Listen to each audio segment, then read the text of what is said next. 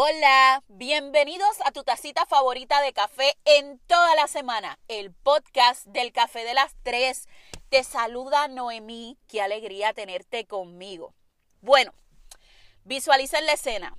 Eh, es la madrugada del lunes y yo estoy grabando para ustedes dentro del carro algo que es totalmente atípico porque usualmente yo grabo con un par de días de anticipación y ustedes saben que grabo en el closet, que es mi sitio favorito, pero eh, ¿a qué se debe el cambio? Yo le llevo pichando a este tema casi dos semanas. Tengo en la cabeza todo lo que quiero decirles, la estructura, tenía hasta las notas de lo que iba a hacer, pero llevo pichándole al tema porque como ustedes eh, comprenderán es un tema bastante difícil para mí. Eh, ¿De dónde sale la idea? Eh, cuando yo hice el, el, podcast con Doña Mami, yo tuve algunas personas que me preguntaron acerca de la muerte de mi hermana. Y ahí fue que yo me di cuenta, yo dije, anda para el carajo, o sea, yo tenía como la idea de que todo el mundo que me escucha sabe lo que había pasado y, no sé, es, es, quizás este sentimiento de familiaridad que, que, crea la comunidad del Café de las Tres. Y uno siente que, que todo el que me escucha me conoce y la verdad es que no es así. Yo tengo gente que ni siquiera me conocen ni personalmente, ni saben cómo soy, ni, ni nada. Este, a quienes agradezco que me escuchen y saquen un ratito. Entonces, eh, para los que sí me conocen y para los que no, eh, voy a hacer eh, este podcast. Yo creo que es la primera vez que formalmente hablo del tema. este podcast no es solamente para las personas que han perdido un familiar. Este podcast es para cualquier persona que haya sufrido un evento traumático y no lo deje avanzar. Y un evento, traumático puede ser cualquier cosa que haya marcado tu vida y que puede ser incluso el diagnóstico de la enfermedad de un familiar o puede ser tu propio diagnóstico de una enfermedad, eh, puede ser algún suceso violento, qué sé yo, cualquier cosa en tu vida que no te permita avanzar, quédate escuchando porque este podcast es para ti. Los datos, vamos a ir directo al grano porque no quiero aburrirlos con, con, sentimentalismo. Voy a tratar de, de, de, alguna forma controlar mis emociones porque pues no es fácil para mí hablar de esto, pero ahí vamos. Eh, me tomo el primer buche de café y empezamos. Miren, los datos. Eh, mi hermana se llamaba Maribel, era nueve años mayor que yo. Entonces yo sé que cuando uno habla de los hermanos, siempre dicen, ay, era mi alma gemela, ay, nos llevamos. No, no, no, no, no, no. Yo no voy a venir aquí a decirles cosas a ustedes. O sea, esa mujer y yo nos amábamos eh, con la vida, pero éramos como perro y gato, o sea, totalmente diferentes. Ella era una, una persona, bueno, policía al fin, bien recta, eh, cristiana, o sea, e, era una ciudadana modelo. y ustedes pues saben cómo yo soy, no tengo que darle descripciones. Eh, ella siempre vivía en guerra conmigo por mi manera de ver la vida, nos adorábamos, pero la realidad es que siempre estábamos encontradas. Entonces, tampoco le voy a dar la idea a ustedes de que era la relación perfecta, porque no. Este, cuando, cuando a ella le dan el diagnóstico, fue en agosto del 2012. Eh, les tengo que decir que esto no hubo paños tibios.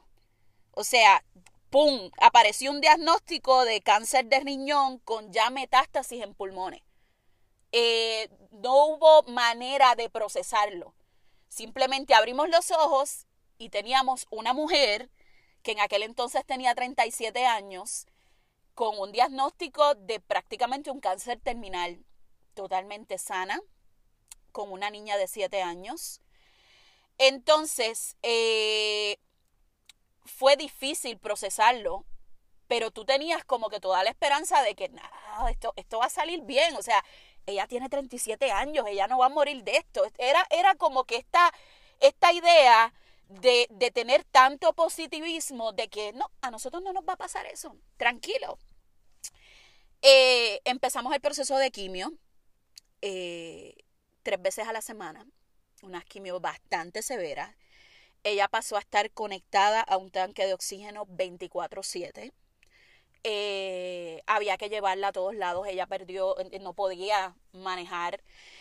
En un periodo de ocho meses bajó más de 60 libras. Tenía una tos eterna. Y cuando yo le digo tos eterna, es que obviamente ya había hecho metástasis en pulmones, todo el día estaba tosiendo. Entonces yo quiero que ustedes visualicen la imagen de tu tener una persona totalmente sana, independiente, que le sumamos que era, tenía un carácter bien fuerte, siempre fue, bueno, era la mayor de los tres y, y siempre fue una mujer que, que nunca dependía de nadie para hacer nada, de pronto verse en un sillón de rueda y dependiendo de todo el mundo fue bastante difícil. Eh, pasaron ocho meses que yo no los puedo describir, o sea, no me alcanzan las palabras para describirles a ustedes lo difícil que fueron, pero ahora mismo yo pienso en eso y yo no sé ni cómo los viví. O sea, yo la llevaba a las quimio eh, en aquel entonces junto con su esposo, su esposo la, la dejaba, yo la, la recogía y eh, teníamos un, un trabajo de equipo bastante chévere. Pero yo en todo momento pensé que ella se iba a recuperar. Quizás por eso, cuando el 17 de abril me llega la noticia de que ella muere en el hospital, mi mundo se destrozó. Eh, disculpe, traté de no, de no ponerme sentimental, pero es difícil. Eh, yo no puedo explicarles el dolor tan inmenso, o sea, es como si te arrancaran el corazón porque en todo momento, incluso sabiendo que estaba grave, en todo momento yo pensé que ella se iba a levantar. Eh, y fue ahí, y fue ahí donde todo comenzó. Por eso este episodio se llama Ella murió y ahora qué. Este año se cumplen ocho años de su partida. El 17 de abril yo estoy cumpliendo ocho años de mi duelo. Y aunque yo he escrito, la gente que me tienen en Facebook, yo he escrito sobre este tema muchas veces. Yo creo que es la primera vez que yo lo hablo así, así, hablándolo como, como ustedes, como, como si me estuviera tomando un café con ustedes, porque quizás con los amigos más cercanos yo lo puedo comentar y demás, pero hablar directamente del proceso, pues nunca lo había hecho. Eh, y qué mejor que utilizar la plataforma de mi podcast. Eh, vamos a hablar del duelo, gente.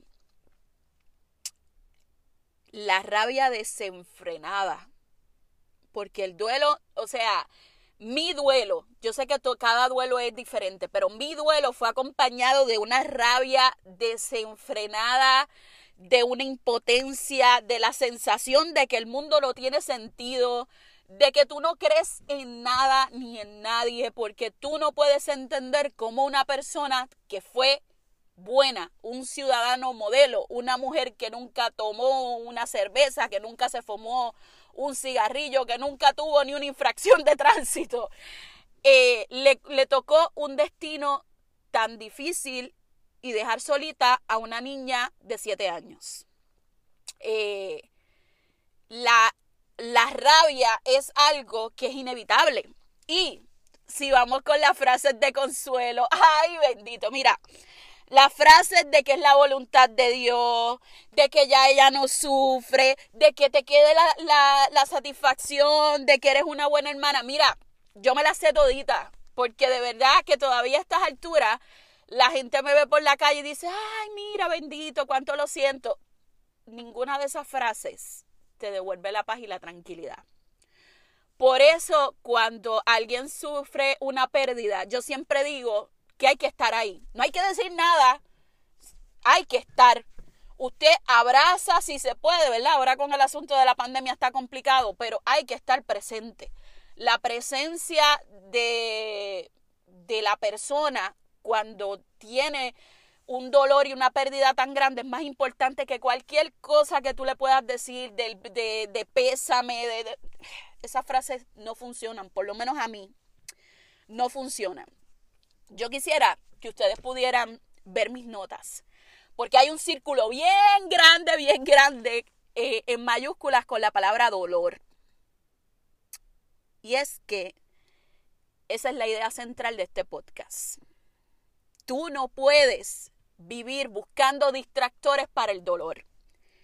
Y te lo dice alguien que llevó seis años buscando todo tipo de distractores para no sentir dolor.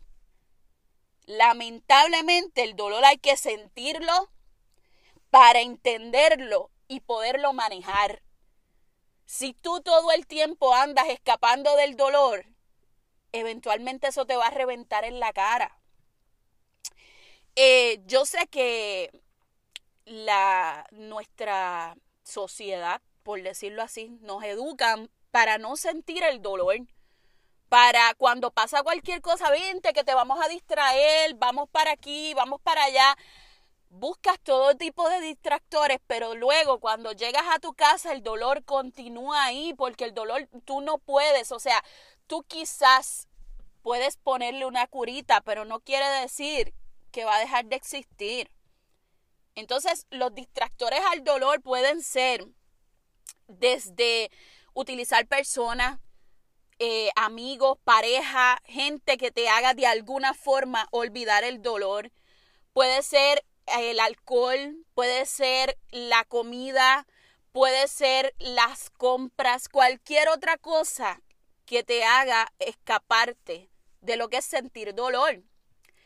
Eh, usted puede estar huyendo del dolor todo el tiempo que quiera, pero hasta que no eh, se haga responsable de él, no va a poder echar para adelante.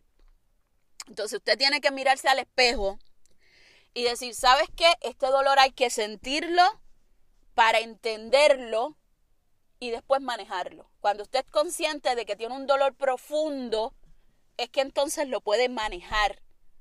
¿Y cuál es el primer paso para manejar el dolor? Tienes que hablarlo. Tienes que verbalizarlo. Y si tú crees que no te sientes completamente listo para hablar del tema, escribe. A mí me funcionó muchísimo escribir. Si no, no se lo tienes que mostrar a nadie, simplemente siéntate y escribe todo lo que sientes, toda la rabia, toda la frustración, todo eso que estás sintiendo, escríbelo. O si no, ábralo con una persona. Ustedes dirán, no, pero es que yo no tengo a nadie que me escuche, siempre hay. Lo que pasa es que nosotros en muchas, muchas ocasiones somos bastante orgullosos y solamente queremos que ciertas personas en particular nos escuchen. Y quizás si esas personas no son, ah, pues no, no quiero hablar de eso. Miren, en cuestión de verbalizar, yo aquí respeto porque yo sé que hay mucha gente que tienen ideologías religiosas y otros que me escuchan que no las tienen.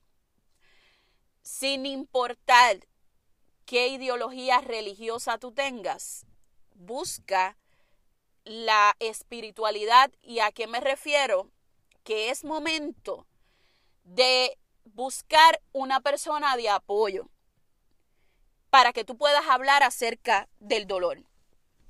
El segundo paso, acepta tus sentimientos. Acepta la rabia y la maldita culpa. Aquí voy a hacer una pausa porque a mí ocho años después todavía me dan episodios de culpa. Porque yo siento que pude haber hecho más, porque siento que pude haber pasado más tiempo con ella, porque siento, miren, la culpa es a veces inexplicable. Porque tú incluso sabiendo que hiciste todo lo humanamente posible, pero siempre la culpa va a llegar. Aceptar la tristeza. Me siento triste tengo que lidiar con esto. Entonces, cuando tú aceptas tus sentimientos, tú tienes eh, mayor apertura para poder lidiar con la situación. Tienes que aceptar que esto no es un proceso que, que va a terminar mañana. Te habla alguien que ocho años después, todavía hablando de la situación, revienta y explota a llorar. Eh, y yo creo que van a pasar 20 años, cuidado sin más, y cuando yo hable de la situación, voy a llorar, porque fue algo doloroso. Pero quizás hace tres años atrás, cuatro años atrás, tú me preguntabas cómo estás, yo, todo bien, todo bien, eh, ¿cómo has, lidiado con, con, la muerte de Mari? Ah, todo bien, yo estoy bien. Eso es lo que te hubiese dicho. Y quizás todo el dolor y toda la explosión lo hubiese tenido en la ducha, eh, porque aquí esta que les habla tiene un expertise en la lloradera en la ducha, donde nadie te ve y todo lo demás, y después algo fabulosa. Eh, cada cual, ¿verdad? Tiene su manera de, de eh, lidiar con el dolor. Yo te estoy compartiendo las mías. la número tres al principio cuando yo em, escribía sobre ella, yo me lamentaba mucho. Me lamentaba el hecho de que ella haya fallecido tan joven, de que no se haya podido disfrutar a su hija, de muchas cosas más. Pero entonces cuando tú cambias la perspectiva y en vez de lamentarte, empiezas a recordarla, pero celebrando su vida, celebrando los momentos que pasamos juntas, eh, celebrando todas las aventuras que tuvimos, porque sí, tuvimos aventuras, eh, eh, ese proceso de que en el momento que ella estaba enferma yo había perdido mi trabajo y tuve todo el tiempo del mundo para estar con ella, para cuidarla, para regañarla porque también era bien terca. Eh, ese proceso es algo que yo no le podría explicar. Ahora mismo estoy hablando de eso y tengo una sonrisa en mi rostro porque digo, wow, es increíble el tiempo que tuve para pasarlo junto a ella. Entonces, cuando tú decides, porque es una decisión, decides recordar lo bueno, honrar lo bueno y dejar a un lado los reproches, el porqué, la tristeza, tu perspectiva cambia. Tu manera de asumir la muerte cambia. Eh, el próximo paso, el número cuatro. Cuidar tu salud y la de tu familia. Muchas veces cuando estamos en este proceso de duelo descuidamos todo. Porque el dolor es algo tan insoportable que tú lo que quieres es escapar del dolor, te olvidas cuidarte tú, te olvidas cuidar tu familia y todo se vuelve este círculo vicioso de necesito escapar del dolor, pero no puedo y tengo dolor y, y toda esa, esa, esa maldita eh, necesidad de solamente concentrarnos en lo mucho que nos duele. Descuidamos la familia, descuidamos la gente que nos queda viva, amigos, gente que de verdad están pendientes y nos descuidamos nosotros mismos. Eh, dejamos de asistir a, a las citas médicas, dejamos de, de, de cuidarnos, porque todo lo que rodea nuestras vidas es el dolor. Eh, hace mucho tiempo una persona me dijo, eh, si tu hermana te viera todos los cambios que tú has tenido, estuviera muy orgullosa. Yo no tengo dudas de que si ella viera lo que yo soy hoy, primero que fuera mi primera fan. Porque a pesar de, de, de su personalidad, esa mujer vivía orgullosa de mí. Y yo sé que este proyecto del podcast, ella fuera la primera que estuviera compartiendo y diciéndole a todo el mundo, escuchen a mi hermana que está demasiado de muy dura. Así me lo imagino, diciéndoselo a todo el mundo en el cuartel de la policía y compartiendo mi podcast, porque así era ella. Eh, el número 5 y la razón primordial por la que yo estoy grabando hoy la mejor manera de lidiar con el dolor, aunque usted no lo crea, es ayudando a otras personas que también han sufrido una pérdida o un evento traumático. Por eso yo estoy grabando ese, este podcast el día de hoy. Porque no hay una receta para yo decirle a ustedes cómo, cómo eh, aliviar el dolor de la pérdida de una persona. Pero sí te puedo decir que juntos podemos salir del hoyo. Que todavía me falta, seguro que sí. Ustedes no saben, o sea, eh, yo no les estoy grabando esto porque yo me sienta curada de mi duelo, nada que ver. Eh, al contrario, y saben, según se va acercando abril y aparecen los malditos recuerdos de Facebook, las malditas, o sea, uno va viendo todas las cosas que uno publicaba y demás. Eh, incluso hay publicaciones en abril donde realmente yo las leo y yo me doy cuenta lo desesperada que yo estaba porque sabía que ella estaba mal. Eh, y entonces eso es normal. Uno se pone triste, uno, eh, qué sé yo, es, es como esa sensación de que se acerca la fecha en, en que la perdí. Sin embargo, este año hay una vibra diferente. Este año yo siento que yo he avanzado mucho. No les puedo decir que estoy del todo curada. Sin embargo, el yo crear este episodio del podcast eh, me ayuda muchísimo a mí a poder verbalizar y quizás ayudarles y brindarles las soluciones que, que de alguna forma yo he conseguido en el proceso. Eh, esta semana, eh, una de las mamás del soccer, eh, mi hijo juega soccer. Yo no sé si lo había dicho, pero bueno, mi hijo juega soccer. Y una de las mamás del soccer que me escucha, a quien le envío un beso, Saimara, un, un besote, me dijo que me estaba escuchando y me dice, tú eres media psicóloga. Y me dice, ¿tú tienes estudios en psicología? y yo me eché a reír y yo dije, no, no tengo estudios en psicología. Sin embargo, eh, sí he leído mucho sobre el tema porque lamentablemente cuando uno sufre diferentes cosas en la vida, tú aprendes que de la única manera que tú puedes salir del hoyo es educándote para de alguna forma autoayudarte. Entonces, este podcast tiene como, como propósito poder compartirte un poquito de, de, las cosas que yo encontré que me podían ayudar. Eh, yo sé que ahora mismo si tú pasaste un evento traumático o estás pasando un evento traumático, nada de lo que yo te pueda decir va a colaborar para que ese dolor salga de tu vida. Sin embargo, todo pasa. Y yo sé que me escucho como tal, tarjetita Hallmark de Walgreens. Todo pasa. Ese dicho que dice no hay mal que dure 100 años es cierto.